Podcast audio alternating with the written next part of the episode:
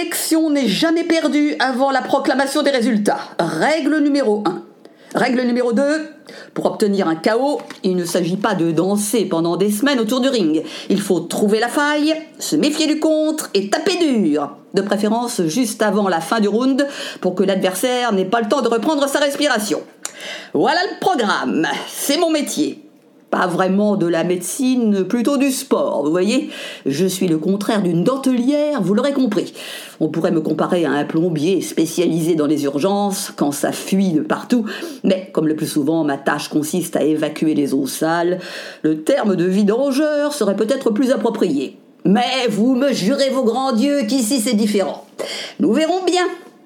En attendant, je dois m'assurer que l'autre ne nous prépare pas un coup bas de dernière minute, une botte secrète. Alors, si vous m'éclairiez sur l'origine, sur il y a 26 ans. Je ne sais rien de plus que le coma des mortels. Le maire ne s'est jamais expliqué, jamais.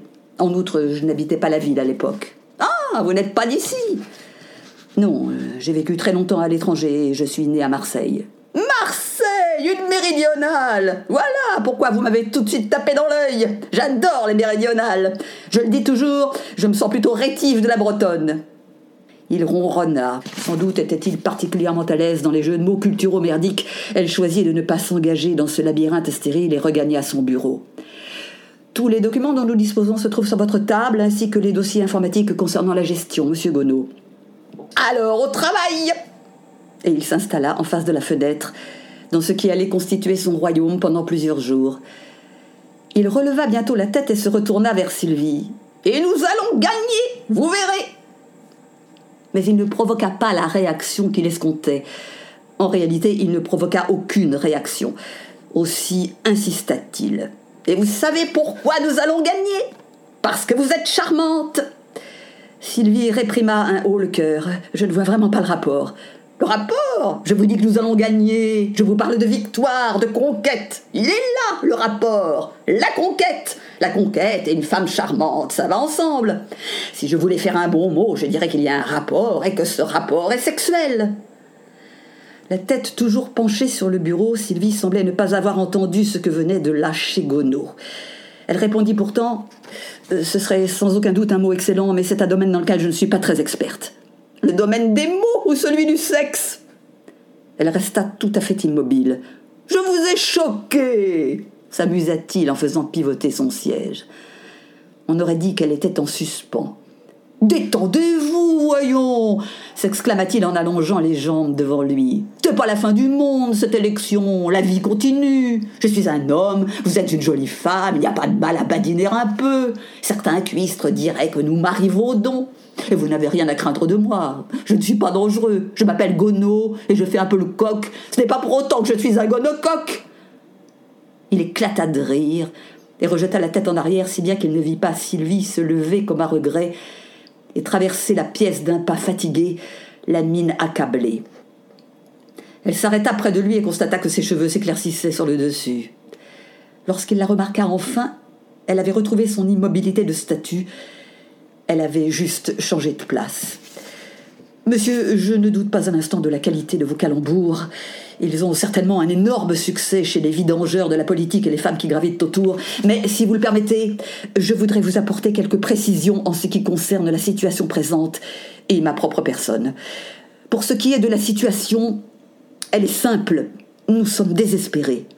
Je ne parle pas de la carrière du maire, ni même du confort de ses collaborateurs. Nous sommes pour la plupart des fonctionnaires municipaux et nous n'avons rien à redouter matériellement d'un changement de majorité. Quant aux autres, ce sont des amis du maire, élus avec lui ou non, en partie bénévoles et exerçant généralement par ailleurs des professions lucratives. Une défaite ne pourrait leur apporter qu'un peu de disponibilité, de repos. En réalité, il est question de bien autre chose. Il est question de la ville, de la vie des gens, de l'urbanisme, de la beauté. Peut-être considérez-vous que ce ne sont là que des détails, mais nous ne jouons pas, nous, vous comprenez? Nous essayons de vivre. Dans cette ville, des choix culturels, architecturaux, sociaux ont été faits, et ils sont menacés par un aventurier qui ne recherche que le profit et la notoriété. Alors nous souffrons. Touché, dit Godot en se tournant vers ses papiers. Mais rien ne pouvait plus arrêter Sylvie, elle était décidée à régler son compte à ce petit monsieur. Pour ce qui est de moi, poursuivit-elle, j'ai 43 ans et je suis célibataire. Euh, ne croyez pas que je traîne pour autant je ne sais quelle frustration, quel douloureux souvenir, quelle déception. Je mène une existence harmonieuse. Vers 18 ans, j'ai commencé à avoir une vie intime qui, depuis, avec plus ou moins de bonheur évidemment, m'a toujours satisfaite. Je n'ai aucun complexe particulier et je me sens suffisamment libre pour faire comprendre à un homme très clairement que quelque chose est possible. La plupart du temps, j'ai réussi sans effort à faire comprendre le contraire. Il semble que ce ne soit pas tout à fait le cas aujourd'hui. J'admets que vous venez de voyager et qu'un dépaysement peut parfois se révéler réchauffant. J'admets également que la fréquentation prolongée des palais, la proximité du pouvoir peuvent agir sur certaines glandes de certains individus. J'admets très bien ce type d'infirmité. Mais je voudrais simplement vous rappeler que j'entends, comme tout le monde ici, profiter des performances de votre cerveau. Or, j'ai l'impression pénible que de votre côté, vous vous trompez d'organe. Je puis donc vous assurer, la main sur le cœur, que les quelques grammes de chair que vous arborez entre les jambes me laissent bien tranquille. S'il n'en est pas de même pour vous, n'importe qui ici pourra vous communiquer les adresses utiles. Je vous ai déjà dit que nous faisions pour le mieux dans cette ville. Avant de regagner son siège, elle vit se tasser la tonsure. Gono, un instant muet, souffla Couler, jeu, set et match puis il parut captivé par les documents posés sur sa table. Je, ne trouve pas le listing des collectivités dit-il d'un ton à la fois neutre et compétent. C'est la disquette bleue marquée CL 0695. Il me semblait pourtant. Elle était redevenue l'employée réservée et attentive, seulement soucieuse de son travail. Ah oui, excusez-moi, je l'avais devant les yeux. Eh bien, je crois que tout peut rouler.